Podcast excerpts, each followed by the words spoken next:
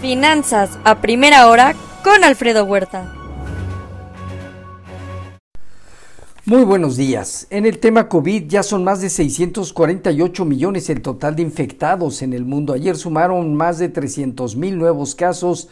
Estados Unidos con 30 mil. Día 257 de la guerra. Rusia y Estados Unidos discuten primeras conversaciones nucleares desde el inicio de esta. Rusia presiona evacuación de Kherson ante numerosos, numerosas bajas de soldados y marinos rusos.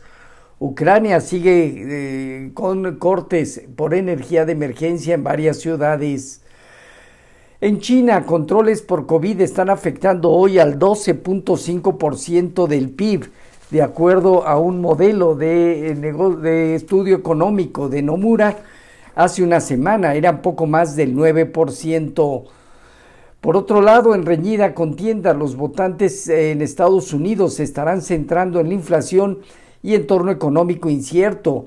Los demócratas podrían perder la Cámara Baja y el Senado estará más cerrado al votar un 34% de los escaños. Habrá 36 gubernaturas. En Europa temen que un dominio republicano en el Congreso podría presionar a una menor ayuda a Ucrania, mientras que en México podría aumentar la presión sobre migración, narcotráfico e inseguridad en la frontera.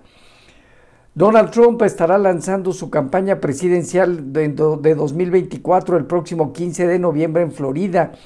Queda aún pendiente el caso del 6 de enero en el Capitolio. En México, empleo histórico al mes en, octubre, una creación que superó los 200, casi 208 mil nuevas plazas, creciendo 20.4% versus octubre de 2021 en contraste, la confianza al consumidor de octubre se estancó. Eh, los mercados con poca información económica este día se estará atento al desarrollo de los eh, resultados electorales, especialmente en el control de las cámaras y futuro accionar de los próximos dos años del presidente Joe Biden. Los futuros de las bolsas presentan sesgo positivo, materias primas ligeramente abajo, un dólar que gana ligeramente terreno y estabilidad en el bono del Tesoro a 10 años, alrededor del 4.2%.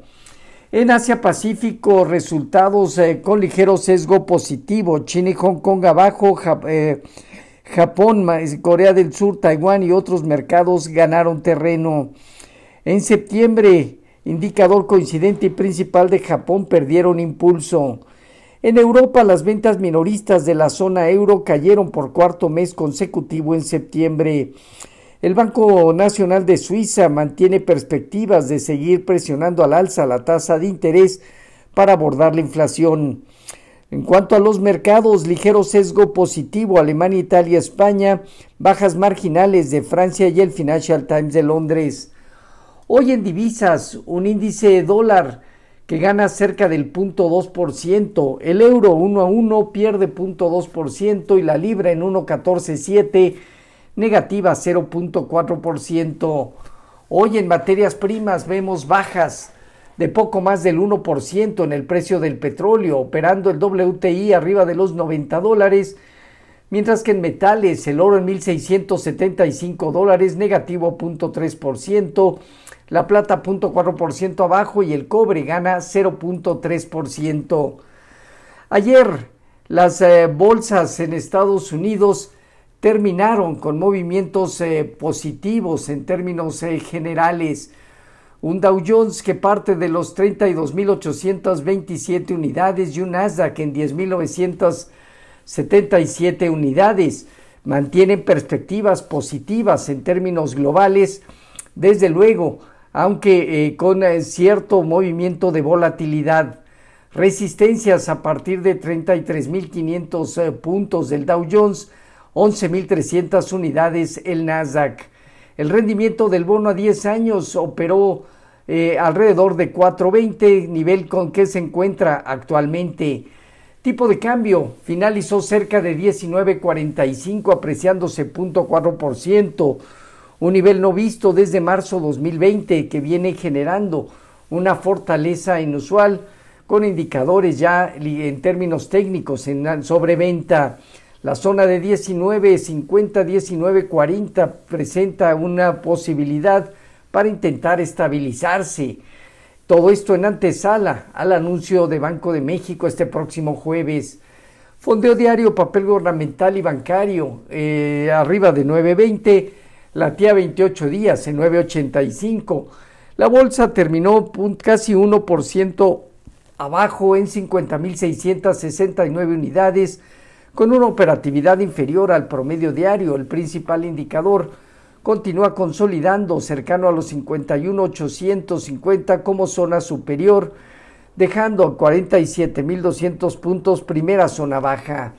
La tasa riesgo país en 237 puntos. En cuanto a México, mejora perspectiva del PIB 2022 Citibanamex a un 3% de crecimiento apoyado por un aumento en la demanda interna, empleo y remesas para 2023 el estimado es de 1.4%. La inflación terminaría en 2022 alrededor de 8.6 y la subyacente en 8.34. En cuanto a la encuesta de Citibanamex, marcó un aumento eh, prácticamente de toda la encuesta de 75 puntos base en la tasa de referencia para que Banjico lo ubique en 10%. Para 2022 se estima un PIB en 2,5 y una inflación en 8,5%. FEMSA, a través de su subsidiaria digital, FEMSA adquirirá la acción de NetPay. OMA convoca asamblea para continuar con el proceso de compra de acciones por parte de Vinci. Por otro lado, Azur presentó un aumento en el tráfico de pasajeros del 29.9% en octubre con eh, crecimiento versus octubre 2019 y 20.6% versus octubre 2021, destaca Cancún. Hoy, elecciones intermedias en la de Cámara Baja en Estados Unidos, Senado 34% de los escaños y 36 gubernaturas, entre lo destacable, emisión de notas del Tesoro a tres años y reservas semanales de crudo por parte de la API.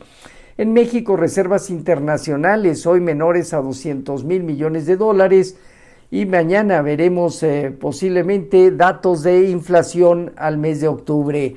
Los eh, futuros se mantienen eh, por ahora de manera positiva entre 0.2 y 0.5% Dow Jones, Standard Poor's y Nasdaq. Un tipo de cambio operando cerca de 19.45 estable versus el cierre de ayer. Así, finanzas a primera hora con lo más relevante hasta el momento.